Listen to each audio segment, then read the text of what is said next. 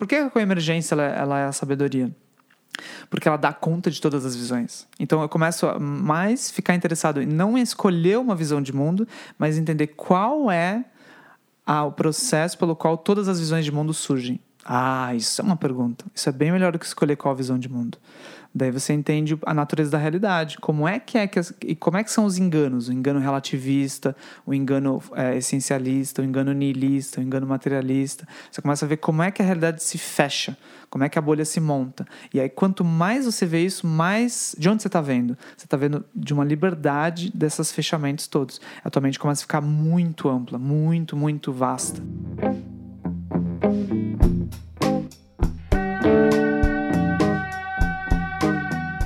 Seres de todos os reinos, esse é o Coemergência, o podcast que mais cresce em audiência em toda a Vila Mariana. Pode parecer pela escolha do convidado de hoje, figurinha repetida por aqui, que estaríamos entrando em decadência. A concorrência vem se coçando e se você tiver ouvidos atentos, vai perceber uma máquina de lavar sendo ligada de tempos em tempos aqui ao nosso lado. Não é a nossa, caros ouvintes o vizinho alugou uma casa e montou um podcast nos mesmos moldes dentro de uma lavanderia para tentar nos desestabilizar. Já circulam boatos pelo bairro de que estamos na pior. Lê do engano. Aliás, esse é um programa justamente sobre isso. Não se deixe levar pelas aparências. Explico. Primeiro, a edição de hoje é especial porque o nosso convidado já ultrapassou a marca de 15 mil seguidores no Instagram, o que confere a ele automaticamente a marca de um digital influencer de nível 3. Não chega a ser um nível 2, mas já é um bom nível, e eu tenho certeza de que isso aumenta o seu interesse e a sua curiosidade sobre o que vem pela frente hoje. Segundo e um pouco mais relevante é o tema discutido dessa edição nosso querido Gustavo Gitti retorna à lavanderia para nos ajudar a explicar o que é a coemergência e trazer alguns exercícios contemplativos para mostrar como ela se manifesta em nossas vidas e condiciona a nossa experiência de realidade. Pode parecer um pouco complexo e, honestamente, é por aí mesmo. A realidade é infinitamente mais ampla e complexa do que as nossas conclusões sobre ela parecem nos dizer, e é aí que começa a diversão. Bora lá! Então estamos no ar. Mais um Coemergência. E nossa mesa sendo composta hoje por Manuela Laranjeira. Olá, Manu. Oi, bom dia. Kaline Vieira. Oi, bom dia. Guilherme Queda, nosso convidado especial. Bom dia, gente. Eu sou Daniel Cunha, hoje sentindo os sentidos desfalques de Marcos Teles e Alisson Granja, que foram praticar um pouquinho para compensar a galera aqui de casa e recebendo mais uma vez mais uma ilustre visita de nosso amigo Gustavo Gitti. Gustavo, seja muito bem-vindo. Muito obrigado. Hoje, pessoal, a gente veio fazer aqui uma coisa importante. A gente veio falar sobre o nome do nosso programa. A gente vai tentar entender melhor e fazer com que vocês também entendam melhor o que seria essa ideia de coemergência. A gente está trazendo o Gustavo aqui um pouco para isso, porque o Gustavo ele tem falado sobre isso, uh, tem estudado isso dentro do SEB, por exemplo, e em outros trabalhos que ele tem feito, muito no lugar também. E essa visão, uma visão que vem do Lama Padma Santen, esse professor budista que todos nós aqui estamos conectados de algum jeito. Então a gente queria começar por aí, Gus, é, falando assim: a nossa percepção usual sobre a realidade é que as coisas estão acontecendo sobre nós, independente de nós, né? Mas aí, quando a gente se depara com esses ensinamentos de, sobre coemergência, eles revelam que a nossa experiência de realidade está sendo constantemente construída em conjunto com o nosso olho, com a nossa percepção.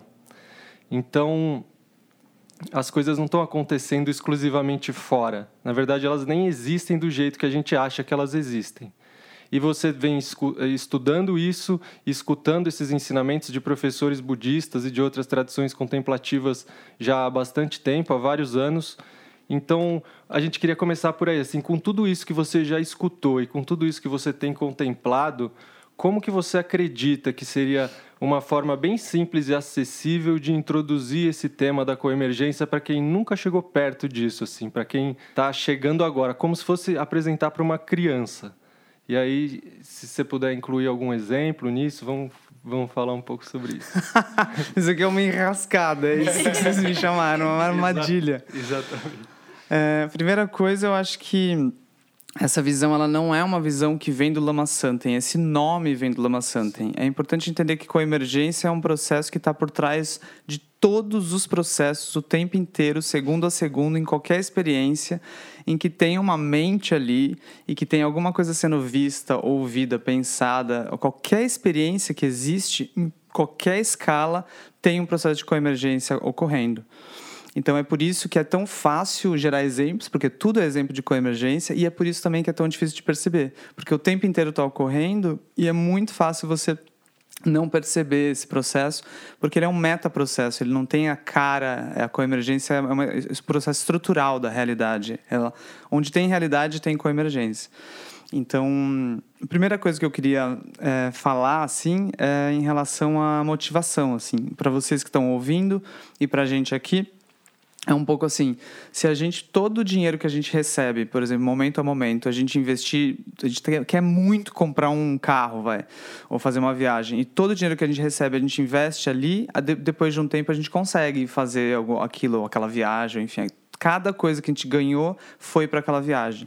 Então é importante que se você é, a motivação seria assim, que esse momento, que esse estudo aqui que a gente vai fazer um pouquinho por cima, bem panorâmico, que, gente, nos que assim isso nos leve para a realização dessa, dessa sabedoria, entende? Que não é uma sabedoria budista, não é uma sabedoria do Lama Santen, mas é importante que a gente, a gente direcione esse esforço aqui nosso e também você ouvindo. Caso contrário, você está só ouvindo um podcast, daí não funciona muito. Eu não tenho nenhum interesse de, né?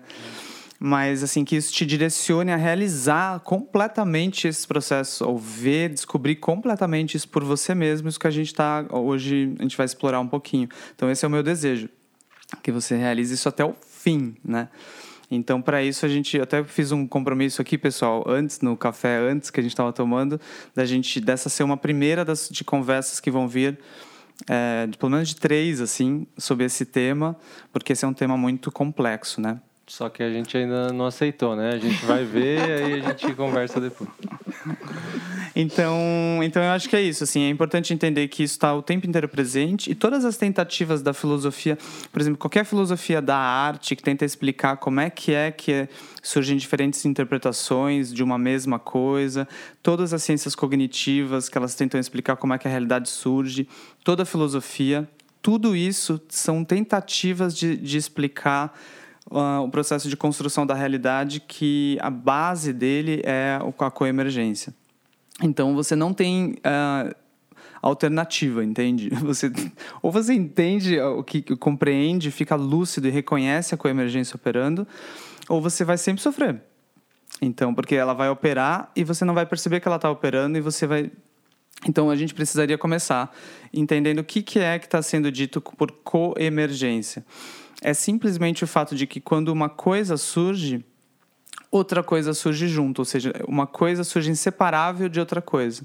É parecido com ah, quando você tem o côncavo, é inevitável que você tenha o convexo, por exemplo, num, num, num objeto. Ou quando você tem, é muito difícil você ter uma mãe sem ter um filho. Né? Por exemplo, o marido, quando a esposa vai embora, a grande crise dele é que ele, ele descobre que ele não consegue ser marido sem esposa. Né?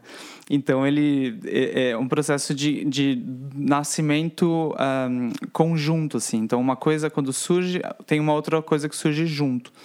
Então, o Gyatro Rinpoche, que é um dos um dos principais professores do, do Alan Wallace, por exemplo, ele diz: num só fenômeno surgem objeto e observador.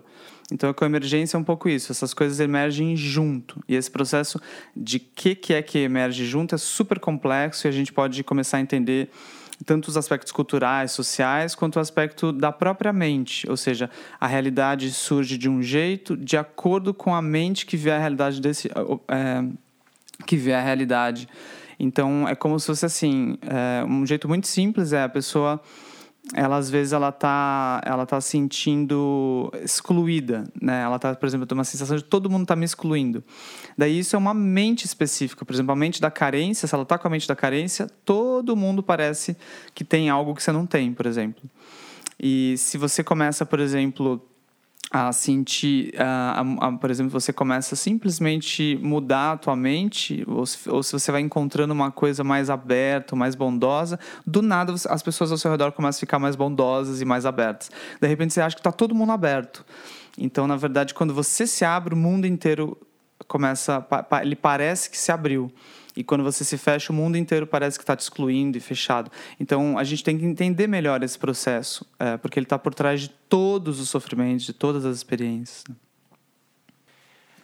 Conectando com isso, né, Gus, que você falou de então a gente perceber que são essas surge ao mesmo tempo. Acho que uma coisa que é interessante, além dos exemplos que a gente vai vai discutir é então por que que isso é importante? Como que isso muda a nossa relação com o sofrimento, por exemplo, porque a gente geralmente está externalizado, né? Então a gente está buscando culpados e ah, aconteceu isso comigo, ela me traiu, ele me xingou, o, mundo é assim.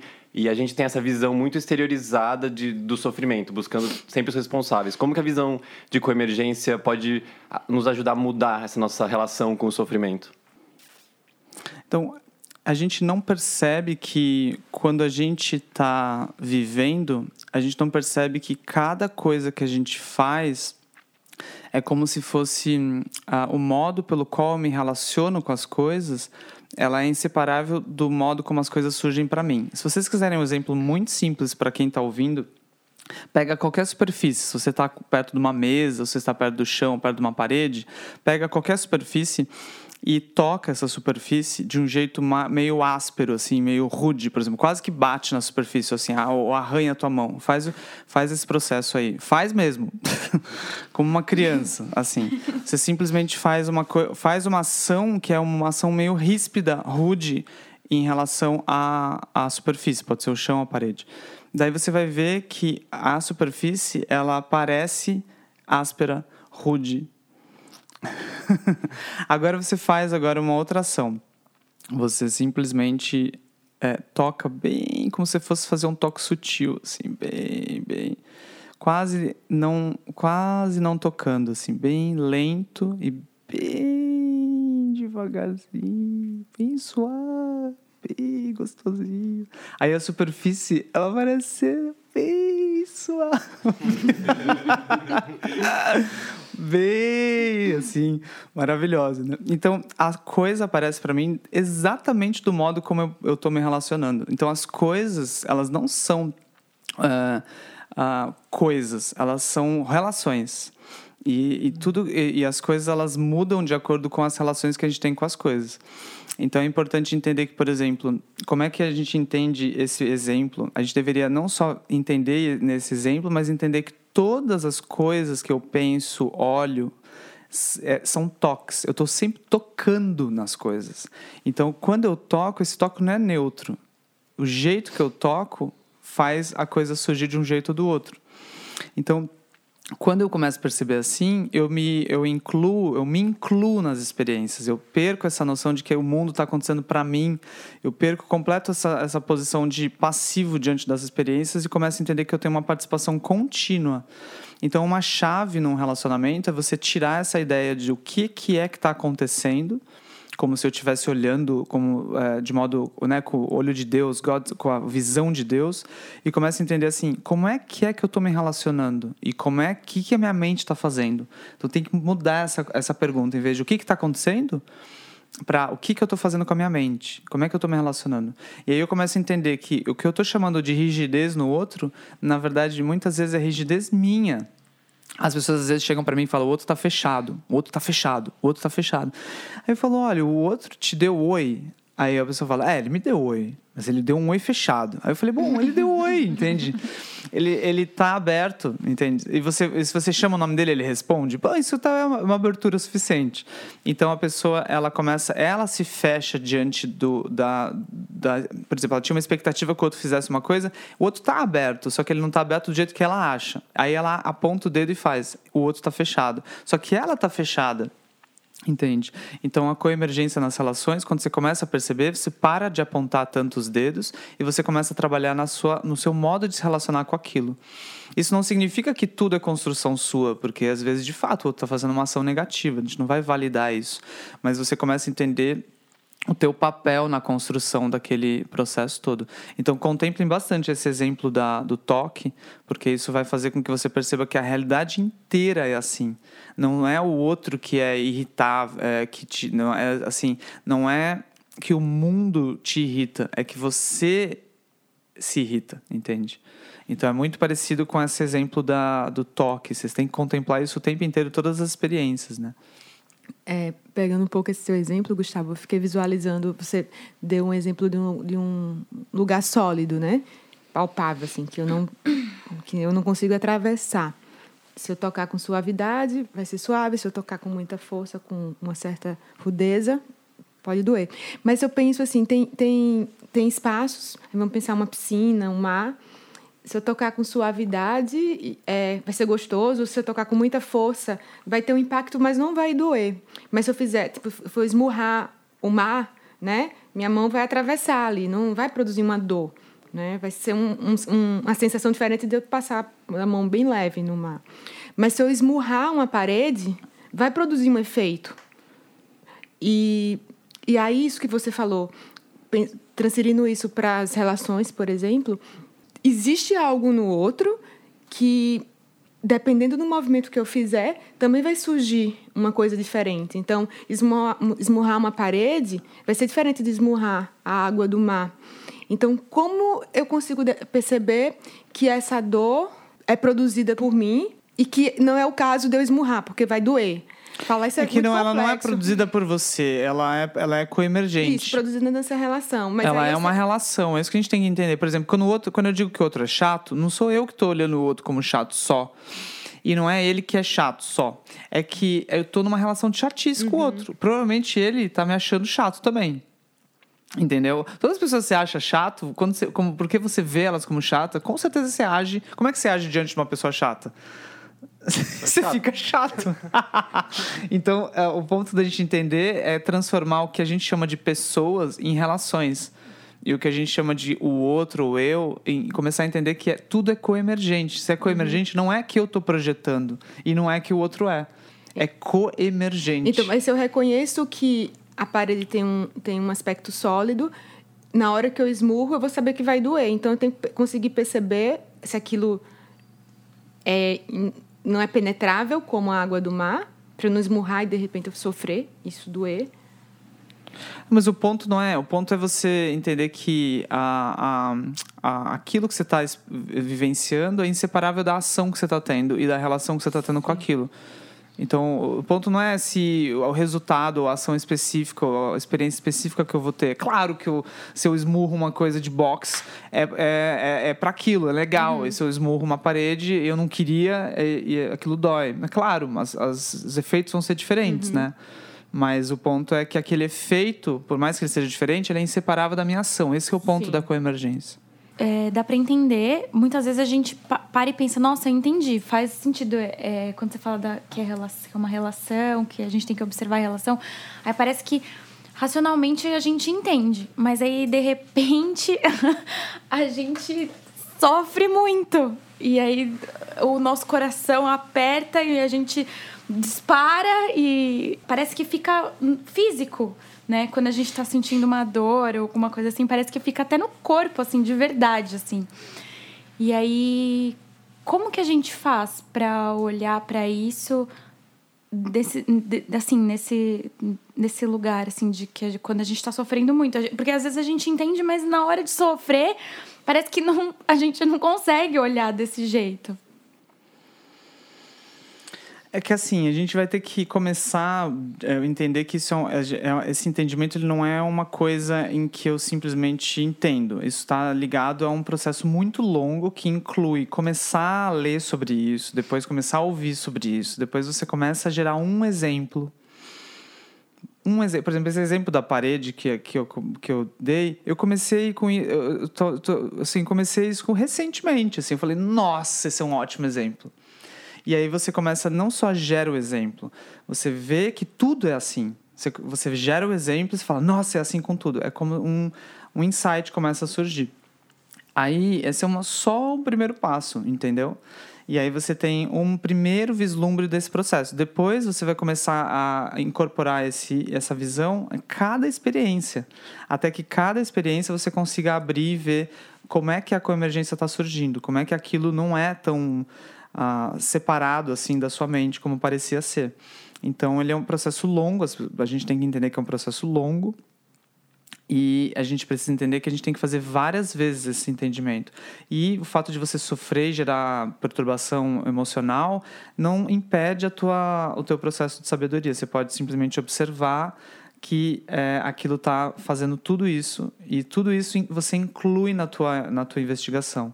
É como se você observasse, nossa, não só eu a, aquilo, de acordo com como eu, como eu me relaciono, aquilo surge de um jeito, mas eu me, eu me emociono de um jeito, como se eu estivesse dentro de um filme.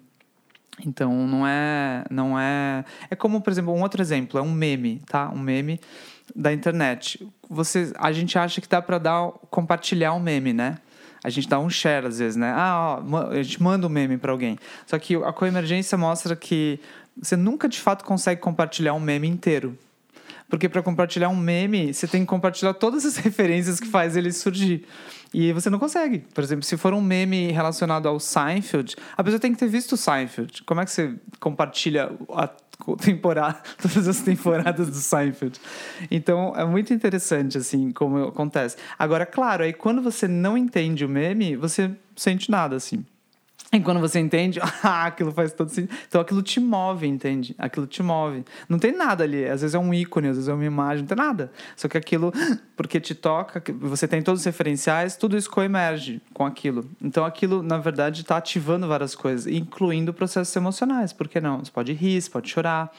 Então você a gente, às vezes, quando vai estudar essas coisas que estão ligadas à sabedoria, a gente tenta achar que a gente não pode sofrer ou não pode se perturbar. E se a gente se perturbou, a gente, não, a gente perdeu a sabedoria. Mas a sabedoria surge, às vezes, até mais intensa quando está sofrendo. Então, se você está interessado em sabedoria, você não está tão interessado em ficar bem. Você está interessado em ver como é que você fica mal. Uhum. Então, você fica super feliz até quando você tá mal, porque é um momento em você perceber como é que é que você fica mal com coisas que são inseparáveis da sua mente, né? Eu queria dar mais um exemplo. Eu trouxe uma listinha aqui, daí o Gui pergunta. um exemplo de coemergência bem simples, pessoal. É, foi recentemente. Assim, tudo tem que ser muito vivo. Vocês ficam encontrando na vida de vocês. Um recente que eu achei muito legal foi um amigo que ele mandou uma mensagem. Não começou muito legal. Ele mandou uma mensagem desesperado, assim, porque ele achou que ele estava com câncer. E ele tá, assim, aquilo abalou a vida dele, assim, acabou. Ele tá, ele pensou até em voltar para o Brasil, ele tá fora acabou com a vida dele. Assim, ele falou: Olha, eu só estou pensando nisso, eu não paro de pensar nisso. Por quê? Porque ele foi no médico, ele tinha uma mancha no pé, e ele, um dos melhores dermatologistas da Sérvia. Pensa, um dos melhores dermatologistas da Sérvia. O cara é muito bom, muito bom médico, né? E aí ele olhou e falou: Olha, isso aqui, grandes chances de ser câncer, seria bom você fazer uma biópsia. E aí ele começou a, a pirar, né? E até pensando em como é que é que eu vou fazer a biópsia e vou ter que levar esse pedaço para o Brasil, como é que eu coloco isso no avião, porque eu tenho que chegar no Brasil e eu tenho que saber se é, né, eu tenho que levar isso, senão eles não vão ter nada para ver se é câncer mesmo. Problemão. E aí foi, e aí passou para vários outros uh, médicos, ativou uma rede de médicos do Brasil todo, amigos, assim. E aí uma pessoa que nem era médica, assim, teve umas médicas que falaram, olha, deve ser uma outra coisa. Mas uma pessoa que nem era médica, que era mãe de um amigo, assim, a pessoa não tem nenhuma formação, assim. Ela falou, ah, isso aí é bicho de pé. isso é bicho de pé. Né? E aí a, a mãe desse amigo, ela já sacou bem mais do que o, o, médico da Sérvia. E aí as dermatologistas do Brasil falaram, olha, ele não tem isso na formação dele, ele não estuda é, as doenças do clima mais tropical, né? E meu amigo estava na África antes, então grande chance. Então foi isso, assim. Só que. E por que, que isso é coemergência? Porque se você não tem esse referencial do bicho de pé, quando você olha, você vê câncer. Então a gente acha às vezes que a ciência ela é imparcial, ela é só porque o método científico é assim, mas ainda assim os cientistas estão operando em bolhas que fazem a, por, por causa da coemergência, eles veem aquilo que eles conseguem ver e aquilo aparece como sendo câncer e ele começa a agir a partir daquilo, né? E aquilo não está batendo com a realidade, né? Está batendo muito mais com o referencial dele. Então a gente está muito mais vivendo dentro da nossa mente do que parece. Esse médico, por mais que ele tenha, ele seja boa motivação e tenha conhecimento, o conhecimento dele está limitado aos referenciais dele, né? Então aquele bicho de pé estava fora da bolha dele. Então por causa da coemergência surgiu como câncer. E para a mãe, a mãe não tem informação em nada, mas aí ela olha, ela vê o bicho de pé. Então a gente tem que entender que a coemergência ela é um motivo pelo qual a gente se engana tanto, se confunde e sofre tanto, e ela é um motivo pelo qual a gente vai se liberar. Eu gosto desse exemplo. Eu acho que eu falei aqui uma vez de em algum ponto da vida eu tinha uma coisa com crítica de arte. Eu via crítica de arte, crítica de música, e eu via as pessoas falando o que, que significava aquela música, e aquilo para mim não fazia nenhum sentido. E aí eu achava que tinha uma coisa de errado comigo, assim, tipo, eu não entendo, assim. É, como assim? Isso não faz nenhum sentido. Eu acho a música ruim, e aí uma crítica maravilhosa, e citava mil referências e tal. E até eu entender que o que me faltava, na verdade, eram só as referências. Se eu tivesse aquilo no meu mundo interno, não era nem o que me faltava, é o que ele tinha eram aquelas referências. Se ele tivesse outras referências, o crítico, ele ia trazer aquela música ou aquela obra de arte de outro jeito. Mas é como passei muito tempo achando que tinha uma coisa final ali que eu tinha que acessar, eu tinha que dar um jeito de descobrir como eu ia ver aquilo que ele estava vendo, né? E isso com tudo, assim, a gente tem essa relação com tudo, como se tivesse algo de errado comigo e não tá enxergando o que o outro está vendo. Um exemplo maravilhoso sobre a no mundo da arte, eu, eu uma vez eu estava no, no treinamento do Sesc, quando eu trabalhava no Sesc. E aí o Jorge Collier, não sei se vocês conhecem, ele é um grande crítico de arte brasileiro, ele foi dar aula lá. E aí ele fez uma coisa que eu achei genial. Ele falou assim, é, ele mostrou várias uh, uh, pinturas do. É um, é um pintor do século XVII, se eu não me engano. Eu não sei falar em holandês, mas é aquele Vermeer, sabe? Depois a gente vê direitinho a pronúncia e bota nas referências. Mas assim, é um pintor. E ele tem só 30 e poucas obras, ele pintou pouco. Ele é um grande pintor, assim. E aí o que aconteceu foi. É, teve um cara no começo do século é, né, 1900 e pouquinho que ele começou a, a fazer uma, uma falsificação como se fosse uma outra obra perdida desse pintor. Não é uma obra igual, é uma como se fosse uma obra que foi esquecida, que ninguém nunca achou. E ele pintou no mesmo estilo desse pintor. E ele fez um, um, acabamento, ele botou no forno, ele passou um negócio em cima que parecia que o quadro tinha 300 anos de idade e não que ele tinha acabado de ser pintado. E aí ele mostrou para os caras naquela época, ele mostrou para os maiores é, especialistas naquilo. E aí os caras comprovaram, esse é um autêntico. e aí vendeu por milhões, assim, vendeu por milhões isso. E aí teve um momento em que eles descobriram a farsa, e aí teve um momento em que ele chegou e ele admitiu, assim, ele foi preso, tudo, né? Esse outro pintor holandês. E aí, o que, que o George Colley fez diante dessa, disso que aconteceu? Ele botou várias pinturas originais e botou essa outra pintura, que é diferente, do, mas com o mesmo estilo, era uma outra obra, né? E aí ele falou assim: olha, os especialistas acharam que isso, todas essas pinturas eram do mesmo pintor. Vocês conseguem. É, isso foi um pouquinho atrás, uns 50 anos isso aconteceu. Vocês que não têm informação nenhuma, vocês conseguem adivinhar qual que é essa pintura que é, do, que é falsificada, que nunca existiu, né? que não foi pintada pelo original, é só usou o mesmo estilo para pintar outra coisa? A gente falou, claro! Ela surgiu claramente pra gente. É, como é que você explica isso? Na época, o maior especialista foi enganado. E agora a gente via claramente que era. Por quê? Porque ele pintou de acordo com todos os referenciais da época, que, que não incluem só conceitos, incluem uh, o jeito que a gente olha as cores, o jeito que a realidade é, o jeito que a gente entende, a gente, o que surge a percepção para nós. Isso, tu, o mundo inteiro, na verdade, estava surgindo de um jeito para as pessoas que aquelas obras pareciam iguais. E ele pintou para enganar, usando esses referenciais sem perceber, mas ele, ele dialogou para enganar. Só que ele não consegue enganar um ser do futuro, porque o ser do futuro olha de, de outro jeito. E de acordo com o ser do futuro, ele vê claramente que aquilo tem uma outra linguagem. Ele não acha que é igual. Então, como é que você explica isso? Isso é pura coemergência, entende? É um baita gancho para falar de bolhas de realidade, assim. Na bolha não é só algo, algo específico que surge, não é só a pintura, né? Surge todo um conjunto de referenciais. E aí, se você pudesse falar um pouco sobre o que... É, as possibilidades dentro de uma bolha de realidade, o que, que pode surgir? Atributos. Vamos lá. Você começa, você começa a namorar, por exemplo. Você começa a namorar.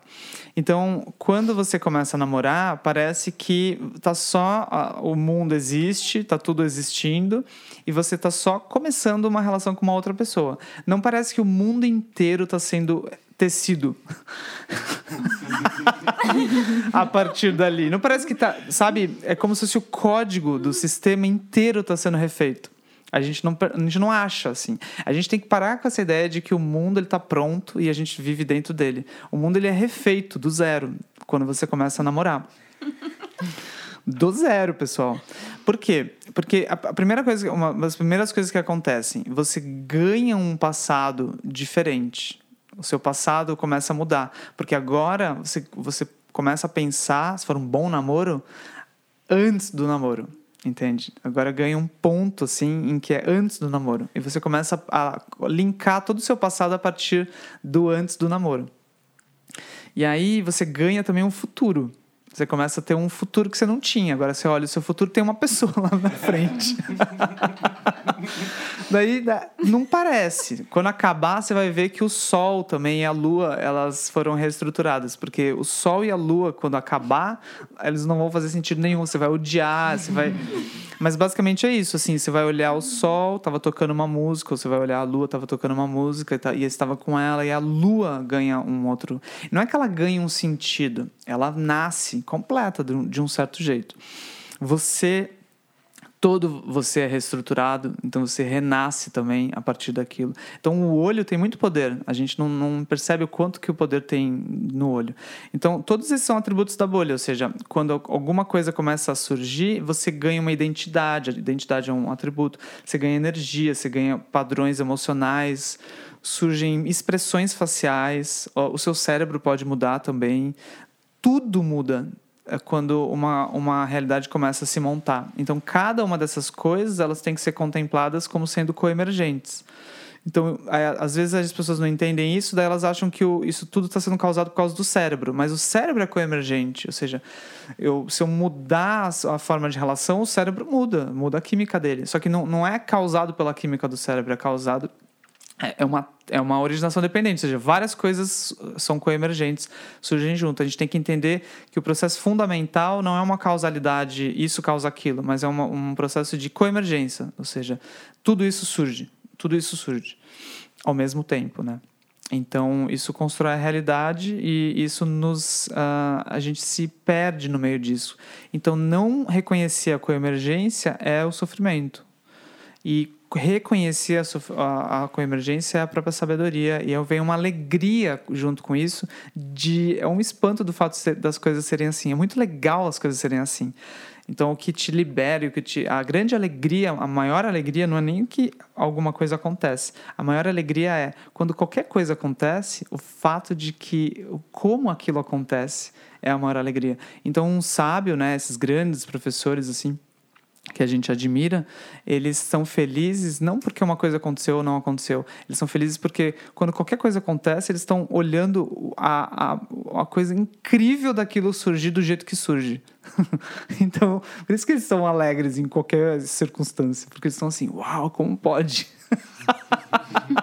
É uma alegria do é, espanto de reconhecer isso acontecendo, é, né? É uma meta-alegria, como se você fosse no cinema e você não só fica feliz por causa do que acontece no filme, mas você fica assim, uau, as pessoas estão sentadas e, e alguém filmou coisas e elas estão entrando naquilo que alguém filmou. Então é uma alegria. Por exemplo, esse podcast, né? A gente pode, se a gente olhar para ele, a gente pode ficar feliz ou triste de acordo com o que, que, é o que a gente for, fez, né? Falou, sei lá. Mas é, se a gente só olhar para coemergência, ou seja, nós estamos aqui falando para um microfone. e achando que, enfim, tem outras pessoas que vão ouvir. E, e é muito engraçado, entende? Acho que conectando com isso, é, eu tava lendo um trecho de uma fala do próprio Dalai Lama falando que.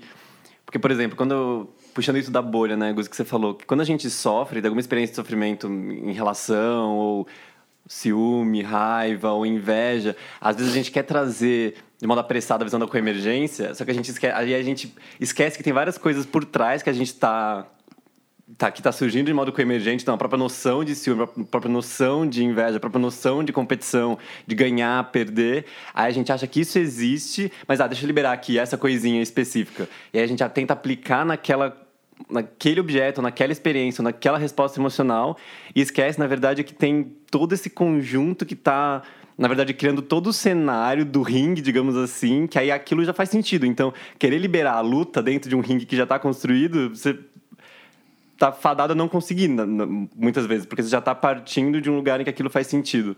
Então, até para contemplar o sofrimento, isso é dar uma.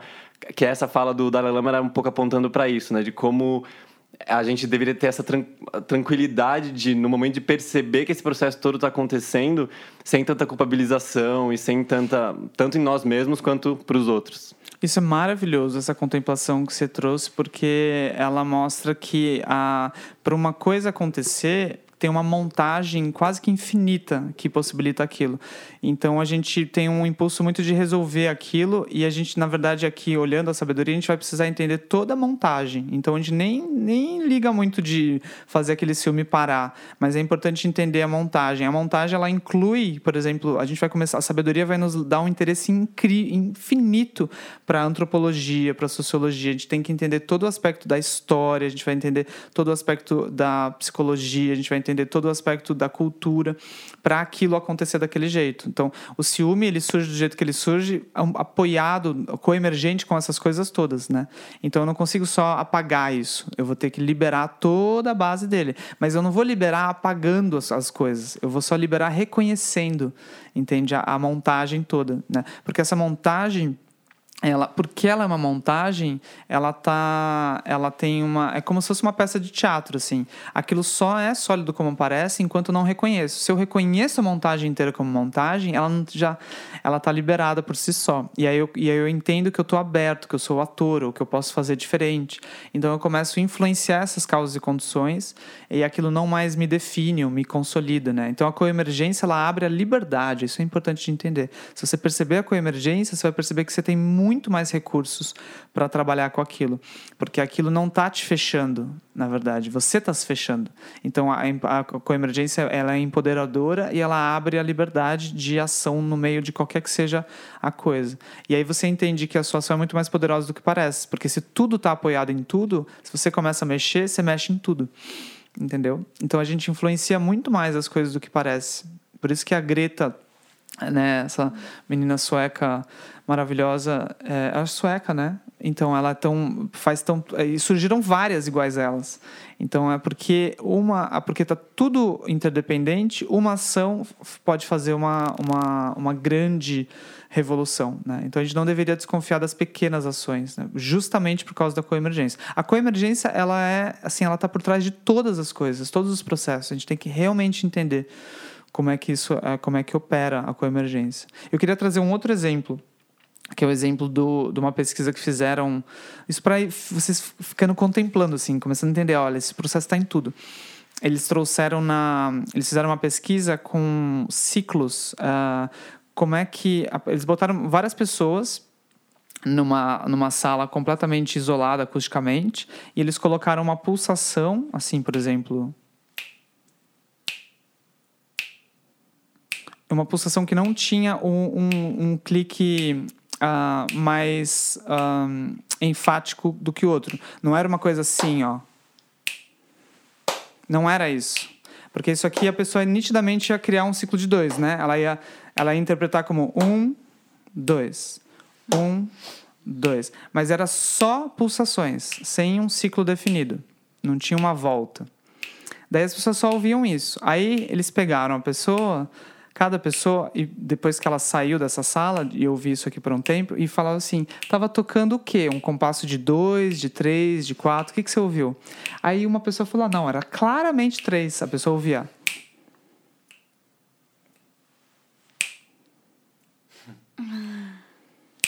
Ela ouvia isso. Aí tinha uma pessoa falava, não, imagina, era dois. Era dois. Ela ouvia dois, ó. Um, dois. E tinha uma pessoa falando, não, claro, era quatro. Três. Um, dois, três, quatro. Então, como é que funciona o condicionamento cultural? Ele funciona bem parecido com isso. Nós temos, primeiro, essa pesquisa ela mostra que a gente tem um impulso de criar ciclos onde não tem. Então, a gente tem um impulso de dar sentido para as experiências, de envelopar. A gente tem esse impulso. É por isso que a gente se apaixona. A pessoa faz uma coisa, uma coisa, uma coisa. A gente tem um impulso de criar um ciclo. A gente fala, namoro! Então, a gente tem um, um impulso disso. Mas como é que cria uma... Como é que a gente, como é, que a gente é enganado? E como é que cria-se culturas e condicionamentos? É muito simples, pessoal. Por exemplo, eu tenho uma pulsação assim, ó. E eu falo para vocês. Um, dois um, dois. Um, dois. Isso marca a mente de vocês até o ponto que vocês, ó. Dois.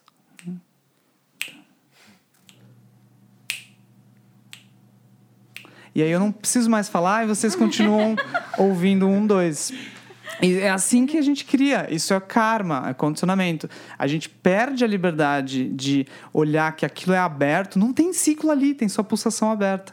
E eu começo a confundir o que surge na minha mente com o que está surgindo na realidade. E eu começo a achar que a realidade está vindo daquele jeito para mim, que ela é assim. E eu não percebo que, na verdade, eu estou participando dessa construção. Então é muito difícil quando a gente não entende a coemergência, porque a gente tem a sensação que o mundo está fechado, que ele é assim e o outro é assim, aquilo é assim, e eu me sinto impotente, porque o que eu vou fazer agora? O outro é assim, aquilo é assim, e eu não tenho o que fazer. E eu, eu, eu perco a, a, participação da vida, né?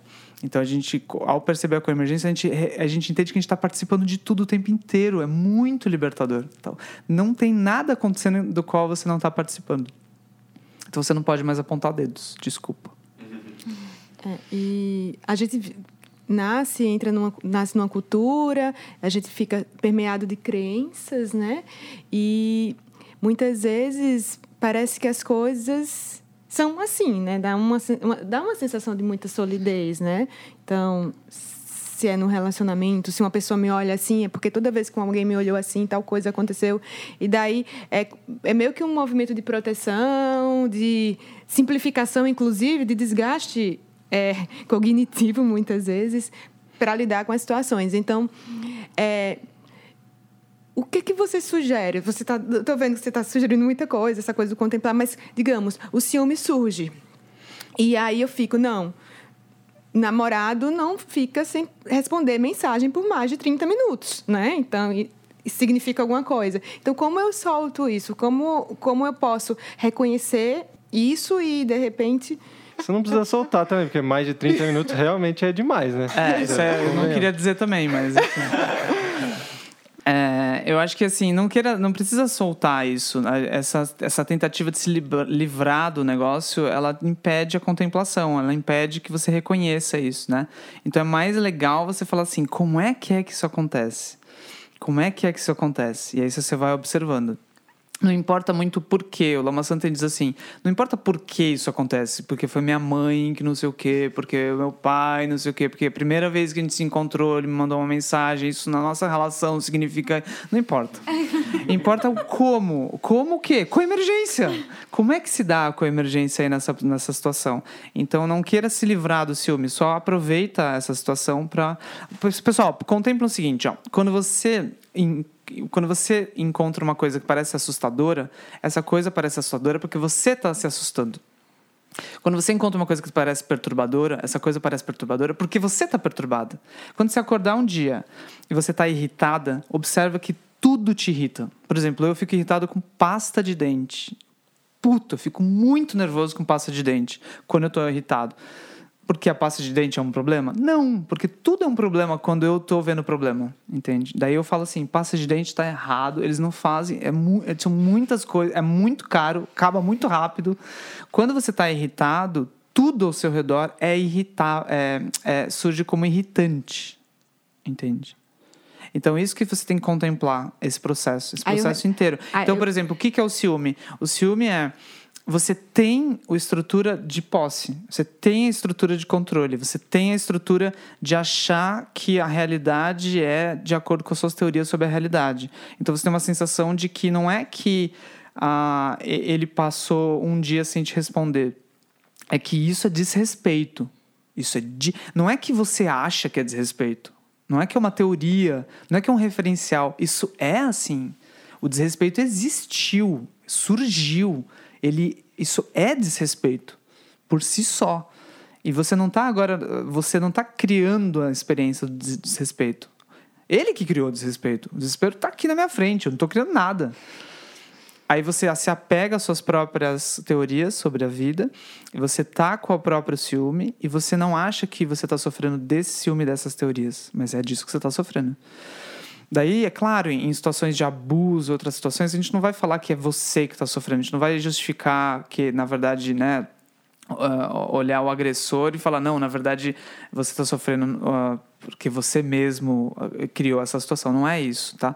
Justamente por causa da coemergência, essas situações de abuso, de gaslight, ou de abusos psicológicos, não só de violência física, elas acontecem, né? Por causa disso, o outro começa a te colocar uma visão, aí você, quando viu, você comprou, aquilo virou um embrólio. Então, não é que a gente vai eh, naturalizar isso, com certeza não mas a gente vai começar a entender que muito desse processo ele é ele sou eu que estou me relacionando desse jeito né? Sou eu que estou me relacionando desse jeito. Então por exemplo é, isso não significa que numa relação abusiva eu não vá sair né? Eu, eu vou me relacionar de um jeito que eu saio entendeu? Então eu vou eu vou entender que tem coisas que eu não consigo manobrar não é exatamente desse tipo. Mas com ciúme é só você entender que é, ele não responder a mensagem por um dia é só ele não receber a responder a mensagem por um dia. Então, mas aí quando eu contemplo, na hora que eu contemplo, eu vou reconhecendo que na minha mente a pessoa deveria ter respondido. Na minha mente a pessoa não sai contra a pessoa. Na minha mente várias coisas. E quando eu contemplo isso, talvez, aí é uma pergunta. Talvez isso vá perdendo a força ou contemplar isso não vai Bem, eu de fato, para mim as coisas deveriam ser assim. Em 30 minutos a pessoa responde. Se não, né, bloqueio. Se a pessoa falou mal de não sei quem, aí eu bloqueio. Se eu reconheço que eu tenho esse padrão de pensar assim, contemplar vai me ajudar de alguma maneira a reconhecer que isso é muito da minha mente e, e por isso soltar, né? Não soltar como uma ação, mas um soltar como uma consequência dessa contemplação.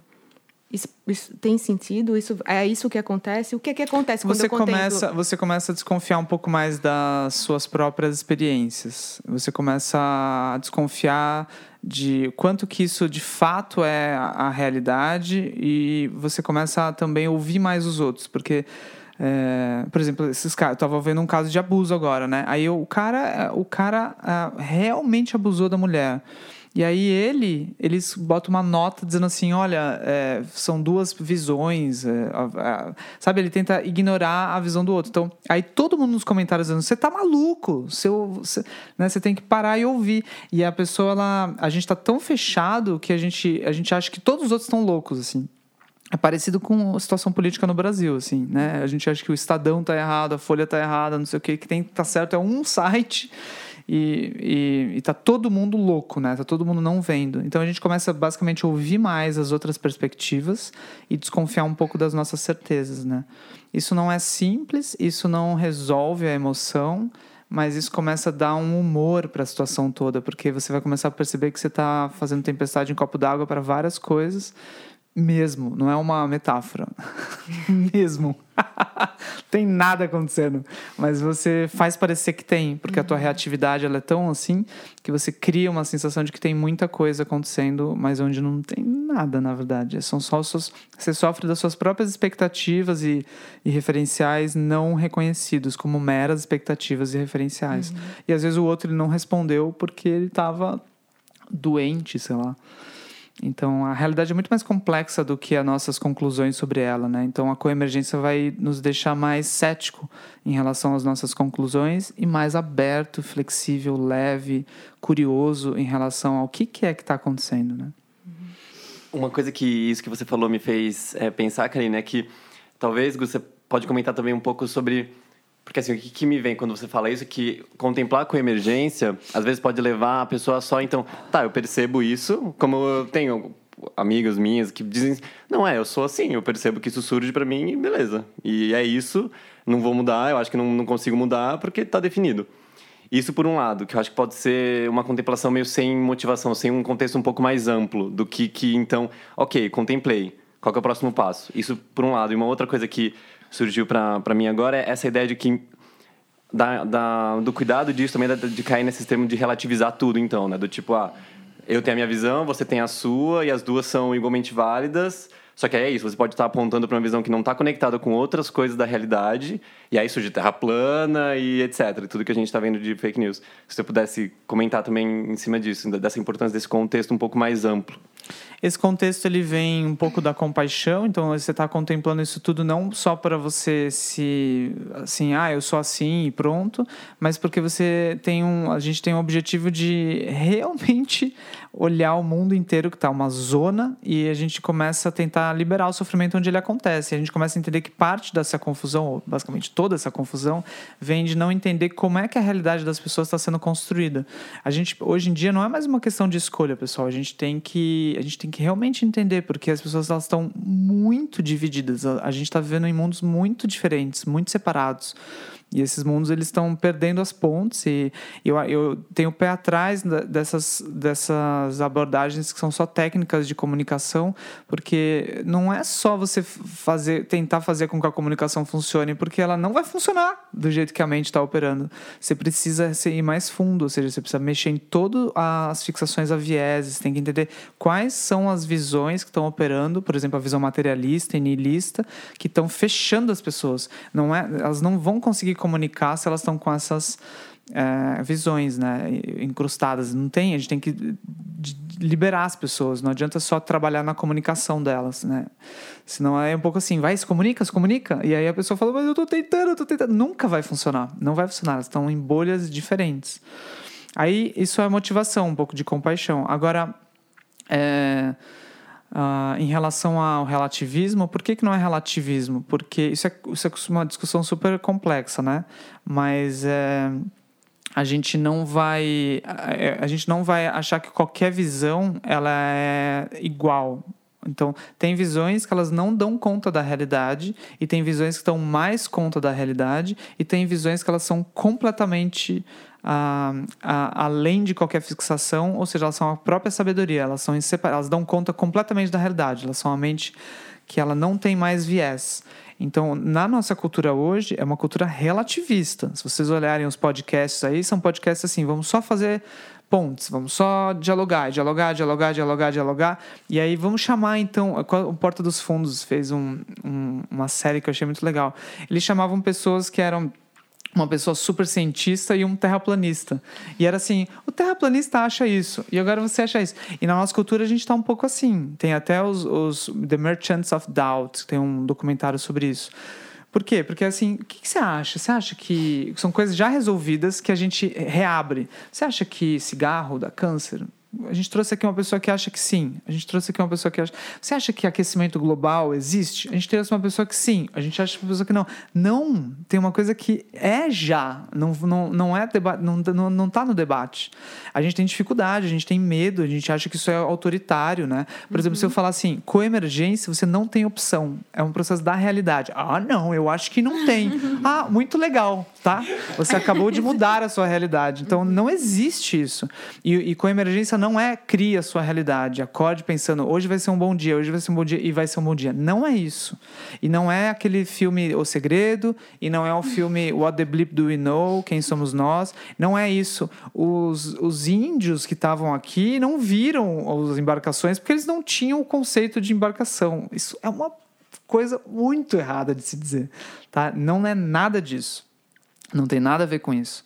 Mas tem a ver com o fato de que a, a realidade ela é muito mais complexa do que parece. E para você começar a se abrir para isso tem visões que são mais a, que, se, que te abrem mais a, a realidade e visões que te abrem menos.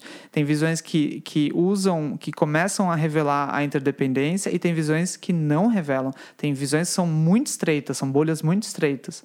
E a gente não acha a gente não deve falar que tudo é bolha Entende? A gente deve entender que é possível, por exemplo, ir além das bolhas.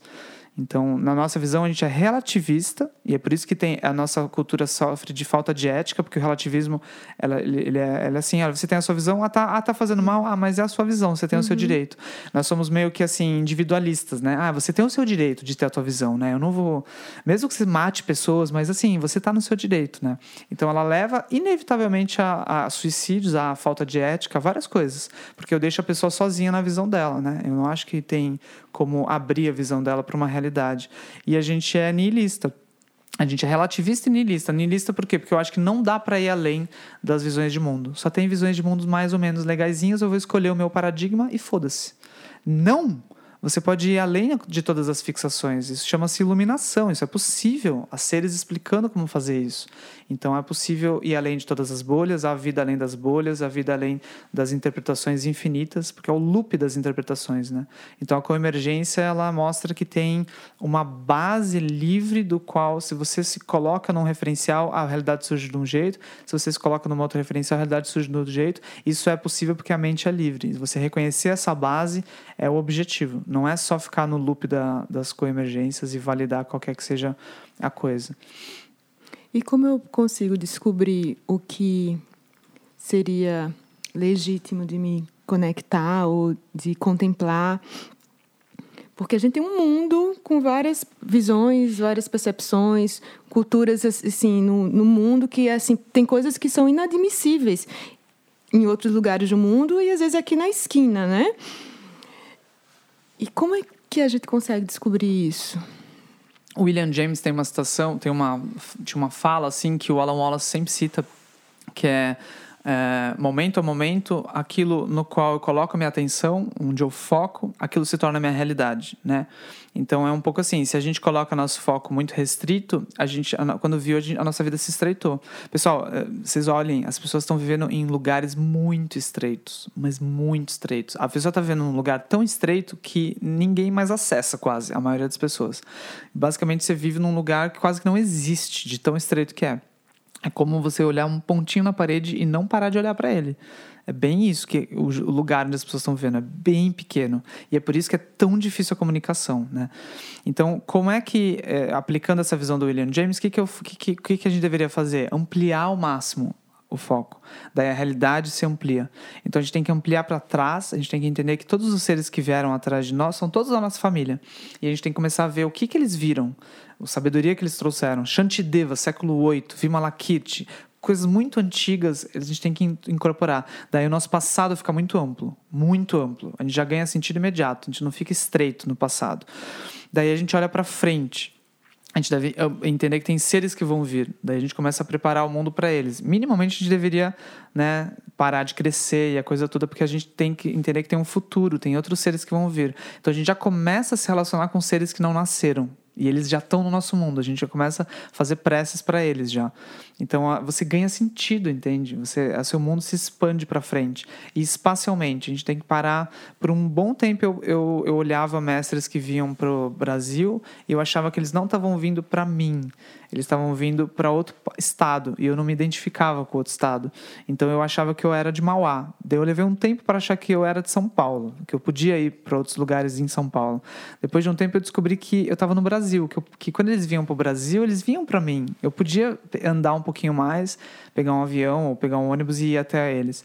Depois de um tempo eu descobri que eu estava no mundo eles estavam no mundo, então eu podia até eles, eu podia até outro país. Então as pessoas elas têm que expandir, focar o mundo inteiro e, e não só a, a, o próprio lugar, a própria empresa, enfim. Daí a gente começa a expandir. As pessoas estão fazendo cagada porque elas estão olhando só a empresa delas. É isso.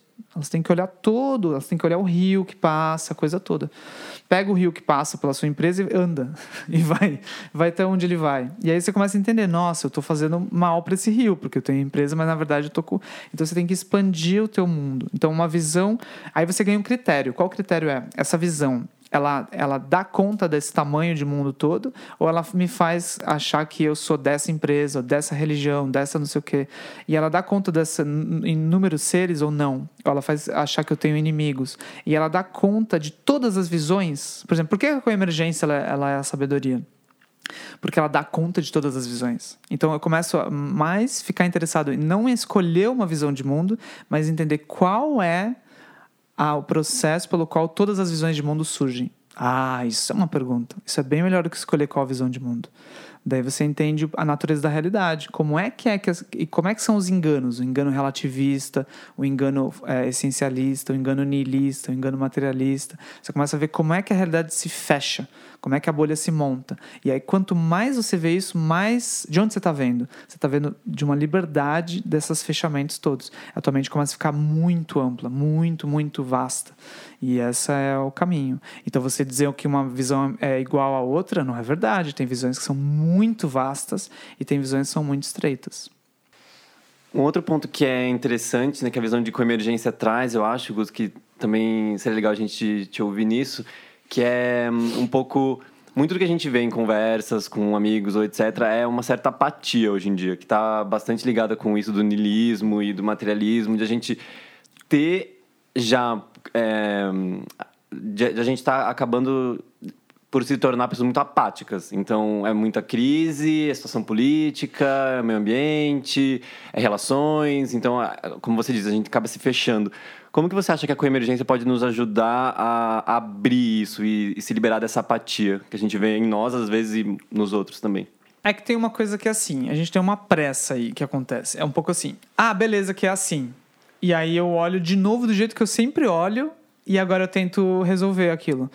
Pensa assim, você tem que entender que quando você aponta o que você está apontando, isso a tua visão está operando aí. Ela já está operando de modo coemergente. Então, é, isso é, é, como se a gente falasse assim: ah, tem a coemergência, aí eu olho para aquilo e eu não olho agora de um jeito mais amplo. Eu olho do mesmo jeito que eu sempre olhei. Ah, isso aqui que, que fala o quê? Você está olhando do mesmo jeito, você está descrevendo a situação do mesmo jeito, você fez a mesma pergunta. Então daí não adianta. Daí você vai ter as mesmas respostas, as mesmas possibilidades. Então precisa de uma calma, de você piscar mais lento pisca mais lento, ou seja, fica olhando um pouquinho mais, trabalhando com a tua visão antes de voltar para aquela realidade que você sempre olha. Por isso que um retiro é tão importante, porque se a gente só lê uma coisa e já olha de novo para a mesma coisa, a gente olha do mesmo jeito. Então a gente precisaria dar uma pausa desse, desse olhar. Só que a gente fala, não posso, porque essa realidade é muito uh, terrorizante, eu não posso parar, eu tenho que continuar. Então tá, então, então vai. Só que isso é limitado. Você vai ter que em algum momento transformar a tua visão. Para transformar a visão, não tem a ver com a ação. A gente tem que entender. A visão ela não tem a ver com a ação. Ela tem a ver com a visão. Depois a ação é natural. Aí você tem que entender que é muito mais importante do que fazer alguma coisa é mudar a sua visão. As pessoas não entendem isso. Elas querem fazer primeiro, só que elas fazem com uma visão e aí dá errado. E porque elas não tomam tempo para mudar a visão. Então precisa de uma calma e daí é, a visão é isso: você trabalha, entende o que é coemergência e depois você fica criativo quando você olha para aquelas mesmas coisas que você viu. Daí você vê outras possibilidades. Aquilo não é tão sólido, aquilo tem, aquilo tem uma original, tem várias causas operando ali. Você começa a entender essas causas e trabalhar nessas causas e você sabe o que fazer. Você não se, de modo algum você fica impotente, você faz ainda muito mais com mais visão. Então, se você está com dificuldade diante de uma situação, com certeza a tua visão está estreita. Porque se você tivesse uma visão ampla, surgem muitas possibilidades e muita energia. A compaixão ela floresce da sabedoria. Se você olha uma coisa e você está se sentindo impotente, tua visão está fechada, certeza. Não é a situação que é uma solidez absurda, é a tua visão está restrita. E aí é meio que paradoxal, porque você fala, é meio que contraproducente, porque daí você quer ser mais útil na situação, só que você não quer fazer aquilo que vai abrir as, as possibilidades, que é transformar a tua visão. Então precisa de uma vontade maior e entender que para ser compassivo você precisa de mais sabedoria. Então precisa de uma vontade maior de sabedoria. As pessoas têm muita vontade de compaixão. Só que quando você fala de sabedoria, a pessoa fica logo, assim, é muito, é muito legal. Você vai dar um curso um estudo sobre sabedoria. A primeira pergunta é sobre compaixão. É sobre ação. A pessoa não quer saber de sabedoria. Então me desculpa, porque daí você vai ter problemas com a compaixão. Sua compaixão ela vai ser muito limitada. Então você tem que entender que para você ampliar a tua compaixão, você vai ter, não tem escapatória, você vai ter que se iluminar, você vai ter que abrir a tua visão. Se você mantiver fixações, visão estreita, uma visão de identidade, Por exemplo, a Rubina Curtin hoje no Instagram, uma coisa super curta, ela falou assim: todo mundo entendeu o que é compaixão, né? Todo mundo viu que tá com problemas no mundo e a gente quer ajudar, né? Aí a, aí a Rubina Curtin diz, do jeito dela, mó direto, assim: por que, que é que você sofre diante da possibilidade de, de, que é difícil de ajudar? Ela falou: você não sofre porque o outro tá usando muito plástico, você não sofre porque. Você sofre por causa do seu apego. Ela falou. Ou seja, você sofre por causa de você. Você está se incluindo nessa história. Você está não sei o quê. Você. Então, não é por causa daquilo. Porque se alguém está jogando plástico e você está olhando para aquilo, você vai lá e faz alguma coisa. Você não fica sofrendo. Você não tem uma depressão, não tem uma paralisia. Então, a sabedoria, ela, não, ela, ela causa uma ação maravilhosa no mundo. Mas é, a gente precisa entender que precisa de sabedoria para essa ação acontecer. Senão, a gente vai estar sempre meio impotente, meio paralisado, meio depressivo. E um livro maravilhoso sobre isso é O Poder de uma Pergunta Aberta, em que ela fala sobre engajamento natural que vem da sabedoria. O Poder de uma Pergunta Aberta, Elizabeth Matznang, ou lucidaletra.com.br. Maravilhoso. Posso dar mais um exemplo? Uhum. Bora. Olha que interessante. Você pega o sino e fala: Esse é o som do sino. Só que você não vê como é que você bate no sino. Aí você acha que o som do sino é esse. Aí você fala: ah, Esse é o som do sino. Só que aí, pessoal,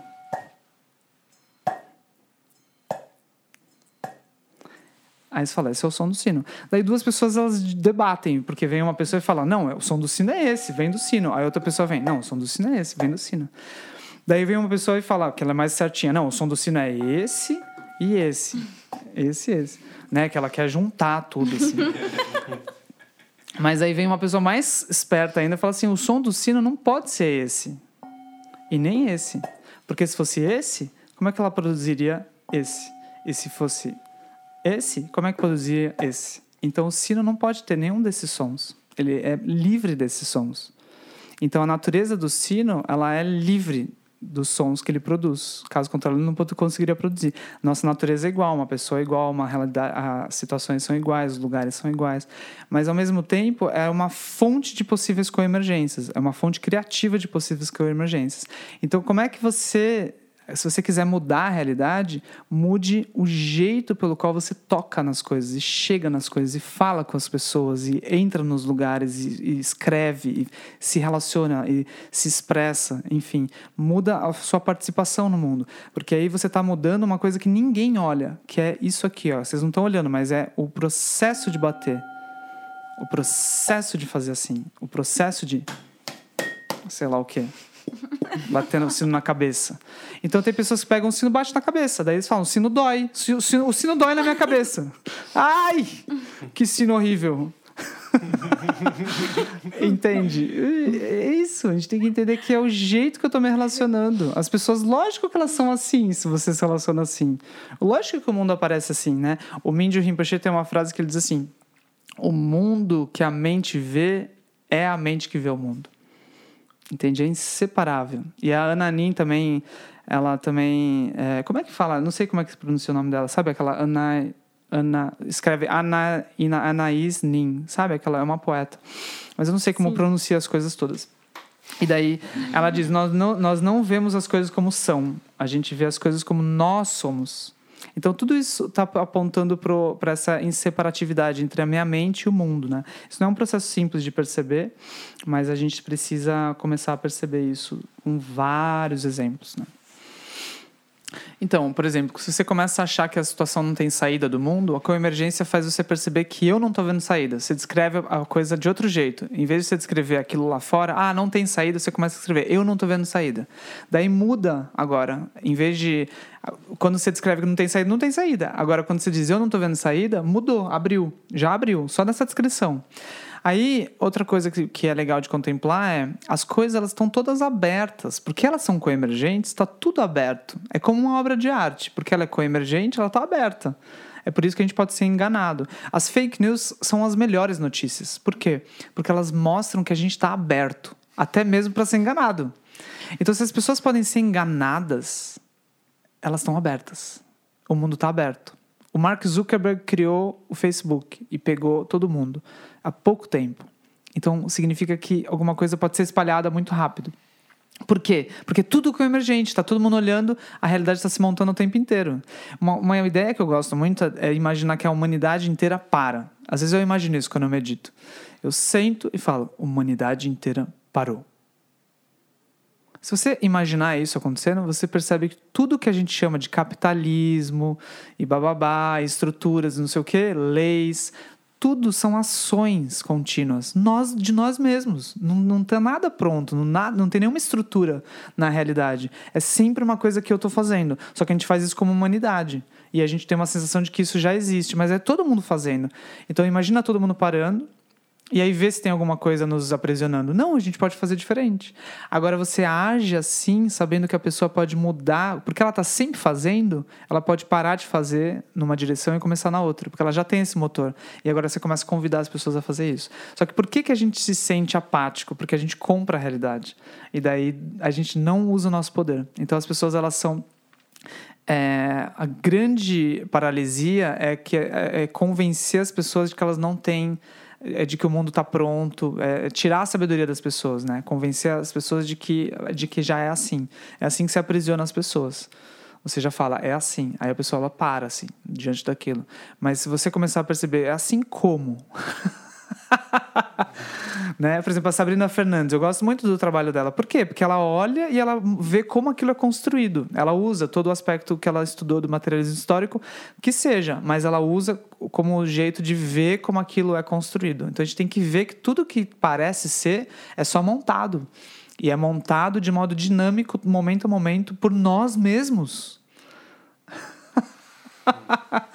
Entende? Então, se tem algum monstro, somos nós mesmos. E aí a gente precisa retomar o nosso poder de construir de outro modo. E lembre que as pessoas todas estão esperando, pessoal. As pessoas querem, as pessoas estão pedindo. Se elas compram fake news, elas podem comprar visões mais mais amplas. Só que tem que chegar, tem que, tem que chegar com poder na frente delas e falar: olha, não é o que parece ser, é mais amplo. A pessoa, sim, entende?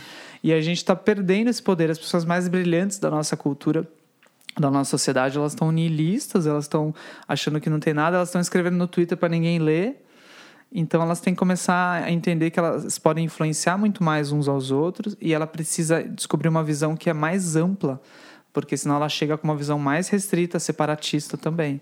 Então a gente precisa realmente trabalhar a nossa sabedoria e ampliar a nossa visão, precisa praticar, precisa investigar. Essas investigações vocês podem fazer de modo é, muito uh, uh, diário, assim. Tanto essas contemplações que eu dei, quanto vocês contemplarem, por exemplo, vocês sentam, quando vocês estiverem com alguma emoção, vocês sentam e olham a coemergência da emoção. Ou seja, eu tenho alguma coisa de fato que é ciúme, ou quando eu, o ciúme ele precisa, para ele existir, eu preciso chamar ele de ciúme. Tem ciúme quando você não chama de ciúme? Tem ciúme já? O ciúme fica lá? Você levanta e vai no banheiro, o ciúme fica esperando? Ou só tem ciúme quando você olha como ciúme? Entendeu? Tem uma namorada pronta ou, ou, ou você precisa chamar de namorada, olhar como namorada para namorada surgir? Se ela é namorada mesmo, todo mundo deveria ver ela assim, mas não é. É só você que está vendo. Então, como que é que o seu olhar está brilhando o tempo inteiro construindo a realidade? Seja, é, como é que é a suas, o jeito que você nomeia as coisas é, te aprisiona ou não te aprisiona? E você poderia nomear de outros modos? E quando você nomeia de outros modos, isso muda? E começa a testar essas coisas, assim. Então, existe problema se você não chama de problema? Existe crise se você não chama de crise? Existe carreira se você não chama de carreira? Eu, por exemplo, não tenho carreira. Se vocês não quiserem ter carreira, é só vocês não terem. Não pense então, nesses começa a entender, é, começa a brincar com isso. Aí você vai ver que a realidade é muito mais plástica. Aí você vai começar a ver se você chamar uma coisa de podcast com emergência, sendo que não tem porra nenhuma, tem só uma lavanderia, as pessoas elas começam a falar, vê o por emergência. Não existe o podcast com emergência, mas porque você entende que as coisas são abertas, você cria. E porque você cria, as pessoas começam a compartilhar. Então eu tenho uma, eu tenho uma, a gente, eu participo de uma comunidade que não existe, mas as pessoas elas indicam umas para as outras. O lugar, o lugar. Então a gente começa a brincar com o tecido da realidade, não no sentido da gente construir a nossa realidade, mas no sentido da gente é, liberar o sofrimento, né? Então não tem a ver com você manipular mais a, a vida a seu favor, mas tem a ver com você desbloquear a, a sensação de solidez que está aprisionando as pessoas e elas resgatam o poder criador delas, construtor de realidades delas, e elas começam a construir realidades mais uh, benéficas umas para as outras, né?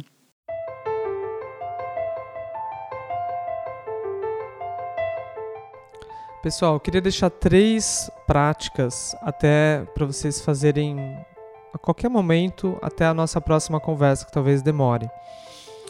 Elas são três contemplações, são coisas para você observar, não são coisas que você tem que fazer exatamente, mas é um olhar que você pode ter em qualquer momento. A primeira delas é você perceber que em todo momento em que tiver sofrimento, em que você sentir que você está apontando dedos, toda vez que você estiver perturbado, sofrendo, ou você perceber outra pessoa perturbada, sofrendo, percebe que ela não vê como a mente dela está implicada, como ela descreve a situação, dando uma solidez para a situação como se ela fosse completamente externa. Então ela é, é, ela é uma o sofrimento desse modo você vai ver que o sofrimento ele tem sempre um elemento de não reconhecimento da coemergência. Não tem sabedoria aí. E daí, claro que dá para praticar compaixão, dá para praticar estabilidade, mas sem sabedoria é muito difícil. Então, toda essa nossa conversa foi sobre coemergências no sentido da sabedoria. Então, observe como sempre onde tem sofrimento não tem sabedoria. Tem sempre um apontar de dedos e um não reconhecimento do quanto a mente está participando daquela história toda. Então, essa é a primeira contemplação para você fazer com qualquer sofrimento em você ou nos outros. A segunda coisa é assim, ó, com relações. Quando você lembrar de alguém, percebe que você é capaz de chorar ou sofrer, mas, mas a pessoa não surgiu. Você tá você mesmo criando a pessoa ao lembrar de alguém. Então, se você está odiando alguém, você fala, eu odeio ele. Quando você fala assim, você mesmo cria o ódio pela pessoa, não só o ódio pela pessoa, e não só aquele que está odiando, mas você cria a pessoa nesse momento. Você cria a pessoa. Agora veja também quando a gente olha para a pessoa, olhar é muito parecido com lembrar, porque você não só olha para a pessoa, você olha para a pessoa e, e vem à tona, ou seja, coemerge as lembranças que você tem com essa pessoa, coemerge você mesma. Na identidade que você tem na relação com essa pessoa. E você não consegue separar. Então não é que surge dentro da sua cabeça a lembrança e a pessoa lá fora. Você vê a pessoa lá fora inseparável da pessoa que surge dentro de você ou seja, inseparável das lembranças, inseparável do, da relação que você já teve com ela. Então você não, a coemergência não é que surge uma coisa dentro de você e a pessoa lá fora. O que surge dentro parece que está surgindo lá na pessoa, entende? O que, a lembrança, por exemplo, você não consegue separar. Então começa a perceber também com quem exatamente você está se relacionando ao lembrar e, e também ao ver as pessoas. A gente se relaciona com o brilho que a gente também constrói dessa pessoa. Não é que a gente constrói a pessoa, mas a relação que a gente tem é muito com esse brilho que a gente constrói dos outros. Aí a terceira coisa para você perceber é em relação aos sentidos mesmo, a visão e ao som principalmente. Então quando você olhar uma montanha, tenta perceber onde que é que a montanha começa e onde que acaba a tua mente. A tua mente vai até a montanha, a montanha vem até a tua mente, tua mente para no teu olho ou a tua mente vai até a montanha. Então tenta entender, se sua mente vai até a montanha, você está indo até a montanha? Se a montanha está vindo até você, por que, que você continua vendo o espaço entre você e a montanha? A montanha? Você não vê a montanha no teu olho. Então a montanha não vem até você, mas você não vai até a montanha. Então, onde começa a montanha e onde começa, onde termina a tua mente, né? Onde começa um som e termina a consciência do som, ou não dá para separar percebe que você não consegue pular cerca da sua mente, você nunca consegue sair realmente da sua mente. Percebe que o que você chama de mundo é sempre alguma coisa que está sendo vista, tocada, sentida, pensada, cheirada por você. Então percebe que não dá para separar a sua mente, a experiência que você tem do mundo e o mundo. Você não encontra o mundo, você encontra sempre a experiência que você tem do mundo, que sempre é inseparável da sua mente. Então começa a brincar com isso, a reconhecer isso em relação a sons e aparências visuais principalmente, tá? Então daí a vida vai ficar um pouquinho mais divertida e a gente se encontra em breve.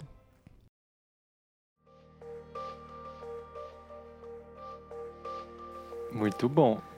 Acho que essa foi uma bela apresentação sobre coemergência, um, uma bela contemplação aí para quem está escutando a gente, apesar de, de algumas falas um pouco diz que o podcast não existe, né? Uma coisa um pouco constrangedora pra gente, mas podem continuar confiando aí, a gente segue. e, e se tudo der certo aqui, rolou o compromisso de que esse é o início de uma trilogia sobre sabedoria. A gente ainda vai falar então sobre vacuidade, sobre originação dependente. Muito obrigado, Gustavo, mais uma vez. Te esperamos então para a próxima. E foi muito legal, porque toda essa experiência da pessoa assistindo, ouvindo isso, foi uma experiência de coemergência. Aconteceu completamente na mente da pessoa. a gente é tão poderoso que a gente está dentro da mente dela. É muito interessante. O podcast em si mesmo é o melhor exemplo de coemergência. É isso. Durmam com esse barulho. A gente se encontra em 15 dias se a impermanência permitir. E até a próxima. Valeu. Vocês batem palma? Não sei por quê. Por que a gente faz isso? marca o fim, eu não sei É.